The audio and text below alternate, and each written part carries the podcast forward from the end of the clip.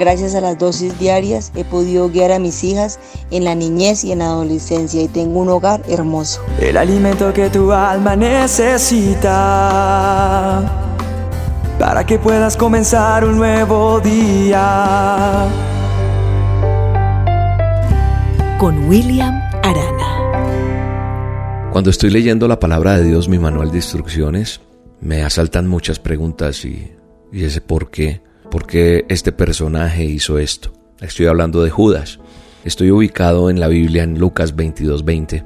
En adelante, estoy leyendo una mm, versión, nueva traducción viviente. Dice, después de la cena tomó en sus manos otra copa de vino y dijo, esta copa es el nuevo pacto entre Dios y su pueblo. Un acuerdo confirmado con mi sangre, la cual es derramada como sacrificio por ustedes. Pero aquí en esta mesa, sentado entre nosotros como un amigo, está el hombre que me traicionará. Tremendo, ¿no?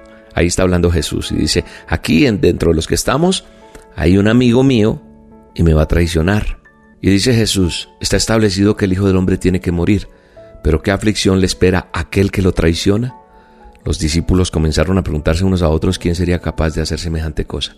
Y yo creo que esa pregunta también no la hacemos nosotros hoy, pero ¿por qué Judas hizo esto? Cuando yo leo estos versículos, las preguntas que se me vienen a mi cabeza son, ¿Por qué Judas tuvo que traicionarlo?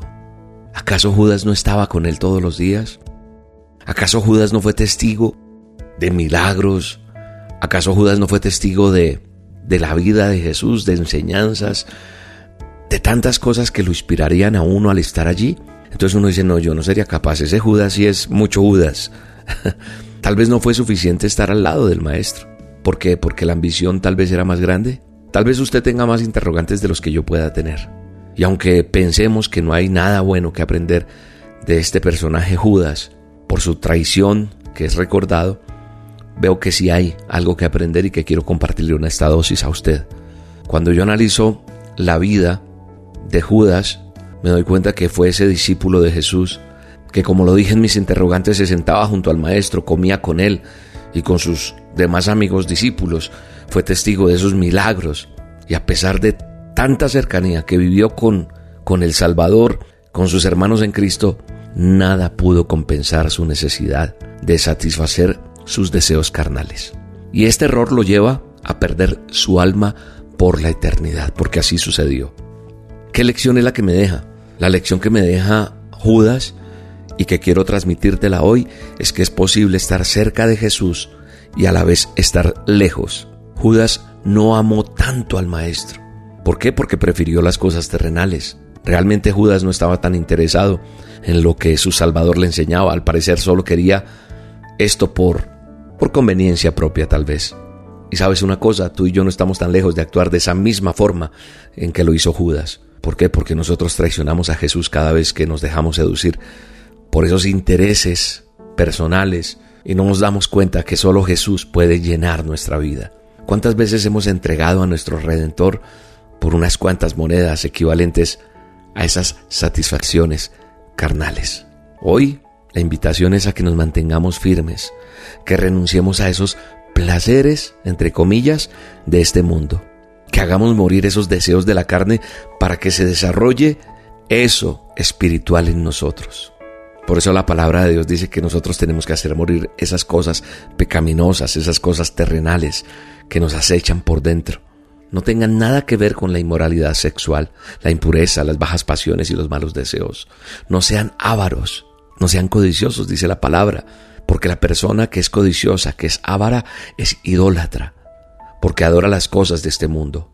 A causa de esos pecados viene la furia de Dios, dice la palabra. Ustedes solían hacer esas cosas cuando su vida aún formaba parte de este mundo, pero ahora es el momento de eliminar el enojo, la furia, el comportamiento malicioso, la calumnia, el lenguaje sucio. Mira lo que nos está exhortando la palabra de Dios, nos está indicando que tenemos que corregir, eso está en Colosenses, en mi manual de instrucciones.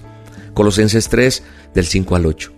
Nosotros tenemos que, que cambiar porque dice, ustedes antes solían ser eso, ya no, nosotros somos un linaje escogido si tú empezaste a escuchar estas dosis, si tú estás haciendo a solas con Dios, si tú has venido a, Dios ha venido a tocar tu corazón, Él está interesado en ti, en que cambies, en que dejes esas pasiones terrenales, esas pasiones del mundo, Es el momento de eliminar todo eso de nuestra vida porque vienen mejores cosas para nosotros.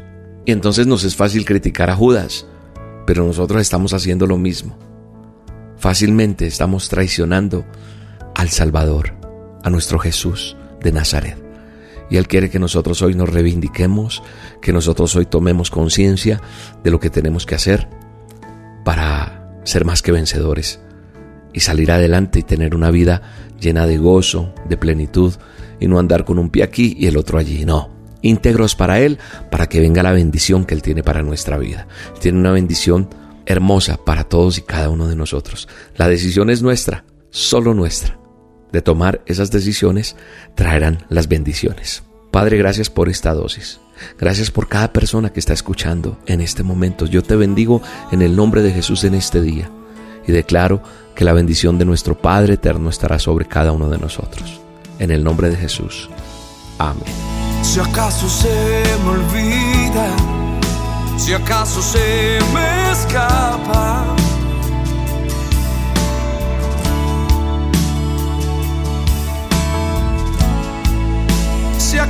Acaso se me nubla la pasión en mi